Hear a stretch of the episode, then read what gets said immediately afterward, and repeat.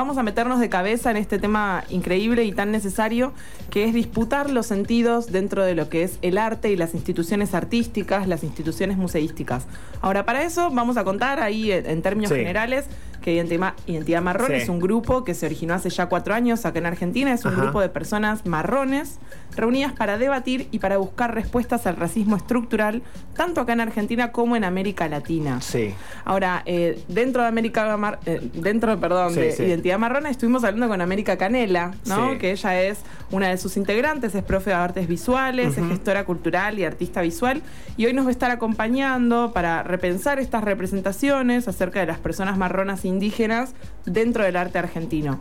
Antes de, empezar a hablar de, la relación entre identidad marrón y las instituciones museísticas, me pareció que para empezar estaba bueno que escuchemos en la voz de Ame Canela un audio que nos va a contar acerca del término marrón ¿sí? y cómo surge para interpelar a nuestra sociedad. Interesante. Creamos el término marrón como un término colchón que permita hablar del racismo estructural acá en Argentina. Nuestra idea de, tomar este color para enunciarnos políticamente es en pos de que lo indígena siempre estaba relacionado a lo comunitario. Veíamos necesario mencionar que no solamente estaba ahí, por más de que en el colectivo estemos personas que somos descendientes de indígenas, creemos que mm, la categoría de lo que sería lo indígena termina también como la posibilidad de la búsqueda de, nuevas identidades que se están construyendo ¿no? en esta contemporaneidad. Entonces, lo marrón se podría decir que refiere ¿no? a, estos hijes de migrantes, personas que venimos del, conurbano, venimos de las villas, eh, venimos de, un contexto de, clases populares, ¿no? Y que no solamente nos une el mismo color de piel o esa similitud y nuestros fenotipos y rasgos, sino que hay un montón también de experiencias que son similares en cuanto a la construcción de, nuestras identidades. Hay algo que me interesó siempre desde la discursividad y lo que cómo interpelan y sus intervenciones de identidad marrón es que ponen en discusión el racismo estructural y hay algo que lo dicen y que para mí ha sido de muchísimo aprendizaje es en Argentina no está muy habilitado a hablar de racismo como eh, poner esa y disputar, ¿no? Y sobre todo interpelar a las personas de las buenas costumbres, ah. ¿no? Eh, desde el racismo. Eh, y es algo que han hecho. De hecho, ha habido una intervención que la pueden buscar en las redes, me parece muy interesante, que se hace con uno de los libros de Luciana Pecker. Bancamos a Luciana Pecker, la leemos. Ya sé, pues sí. Y hubo una intervención de la misma etapa que lo hace Identidad Marrón con mujeres y adolescentes marronas. Interesantísimo. Interesantísimo. Muy necesario. Es que estamos hablando de disputas de sentido, ¿no? Total. Y en ese marco, bueno, Identidad Marrón también hace del arte un campo de batalla. Vienen abriendo diálogo con distintas instituciones artísticas como el Palais de Glass, ¿no? Como la Manzana de las Luces, el Museo de Arte Decorativo, el Moderno, el Museo Casa de Ricardo Rojas, que estuvimos hablando, ¿se acuerdan? En su momento eh, con la iniciativa de em, eh, que llevan adelante con cartelerías, ¿no? Pensando cuáles son las voces que circulan en los espacios museísticos y todo lo que es el movimiento Justicia Museal. Sí, ahí también tuvo mucho que ver Identidad Marrón. Y eh, nos hacen pensar desde la apertura de los acervos de los museos o desde la apertura de los programas educativos, ¿sí? Una revisión de las formas de representar. Ahora, desde esta necesidad de representar, desde esta necesidad de generar transversalidad también con las instituciones artísticas, surgió una muestra que se llama ¿Qué necesitan aprender los museos? Es una exposición que terminó el fin de semana pasado en el Palais de Glass y que trae una pregunta central como título, pero además dispara tantísimas otras preguntas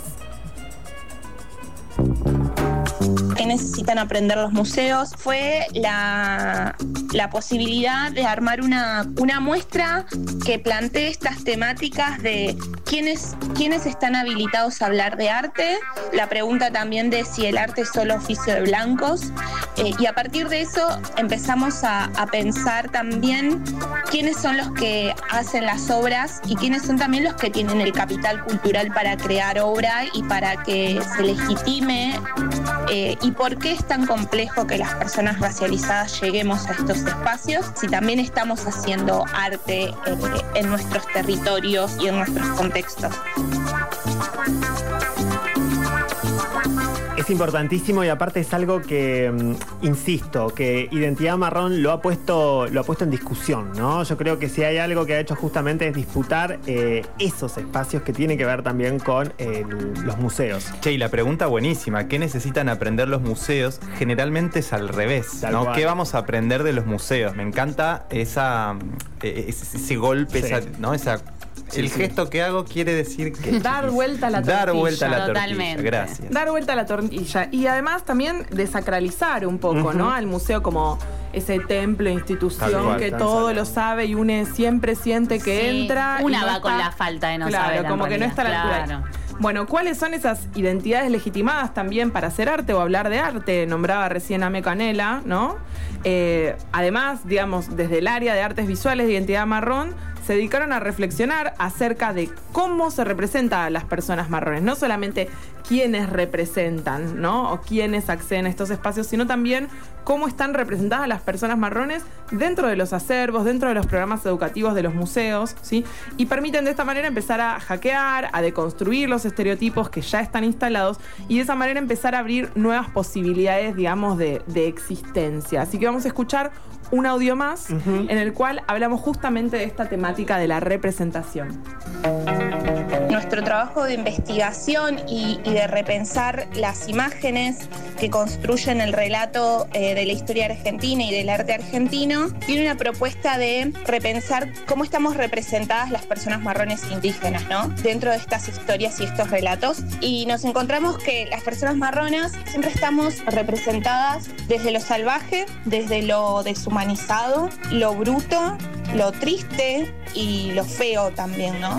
Hay un gran mito que las instituciones museísticas y, educativas refuerzan que las personas marronas indígenas nunca somos productores de conocimientos, sino mayormente siempre somos objetos de estudio. Y dentro de, mm, este sistema y de esta sociedad, creemos que la imagen tiene un gran poder de, educar y de enseñar a las personas.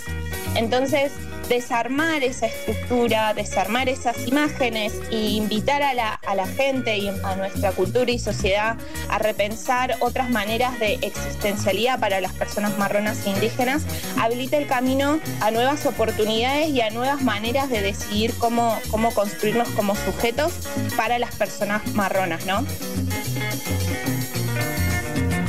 Bien, entonces nos quedamos pensando en cómo si cambiamos las formas de nombrar, si cambiamos las formas de representar, también lo que se abren son nuevas eh, posibilidades, nuevas existencias. Es como que no solamente estamos reproduciendo un sentido, ¿sí? sino que estamos creando sentidos cuando hablamos de cómo se representa en el arte.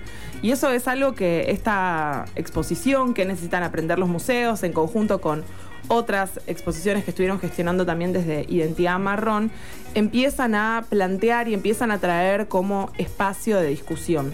Ahora, dentro de, esta expo de qué necesitan aprender los museos, que se curó entre Identidad Marrón y Les Poetas Villeres, se hizo un texto curatorial, ¿no? esos textos de sala que nos introducen hacia cuál va a ser la perspectiva eh, de la muestra, que es muy interesante y les quiero leer un pedacito, ¿sí? para que lo tengamos en cuenta. Dice, los museos en Argentina han sido históricamente lugar de conocimiento, de admiración y de muestra de la excelsa belleza.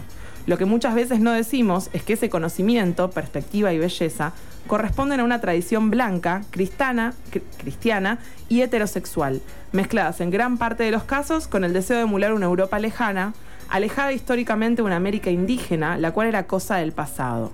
Los museos deben aprender a albergar una historia, un conocimiento y una belleza que tiene raíces en este continente, así como también los reclamos históricos de los descendientes del despojo y del genocidio colonial.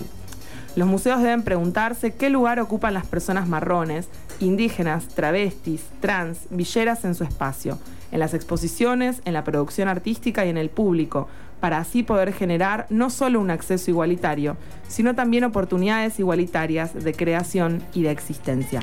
Buenísimo porque los museos cuando nacen... Eh, nacen a finales del, siglo XIX, la gran mayoría, muchos de esos que vos mencionaste también, nacen con la idea también de cómo construir esa idea de Estado-Nación, ¿no? Esa, esa idea blanca europea, ¿no? Sí, una construcción de subjetividad que implicaba una construcción de otredad también, ¿no? ¿Quién era ese otro? las dicotomías civilización-barbarie, ¿no? Hay como muchas oposiciones que le han hecho mucho daño a nuestro imaginario y nuestra forma de manejarnos. Mira, justamente aprovecho ahora y les mandamos un saludo a la gente de Jujuy que está escuchando en el 97.9, que justamente se estaban eh, comunicando con, nosotros también para eh, dejarnos justamente un saludo y su adhesión también a este tema que estamos charlando. Qué bueno, les mandamos un saludo grande y les decimos a ellos y a todos para que lo tengan en cuenta que si tienen ganas de encontrar mayor eh, detalle acerca de estas propuestas, conocer los materiales de las muestras, leer más del texto curatorial, etcétera, o también participar de los próximos talleres tienen que saber que pueden hacerlo a partir del canal de YouTube de Identidad Marrón. Sí. Pueden entrar también a la página del Palais de Glass, que se escribe Palais de Glace, ¿no? Con C final.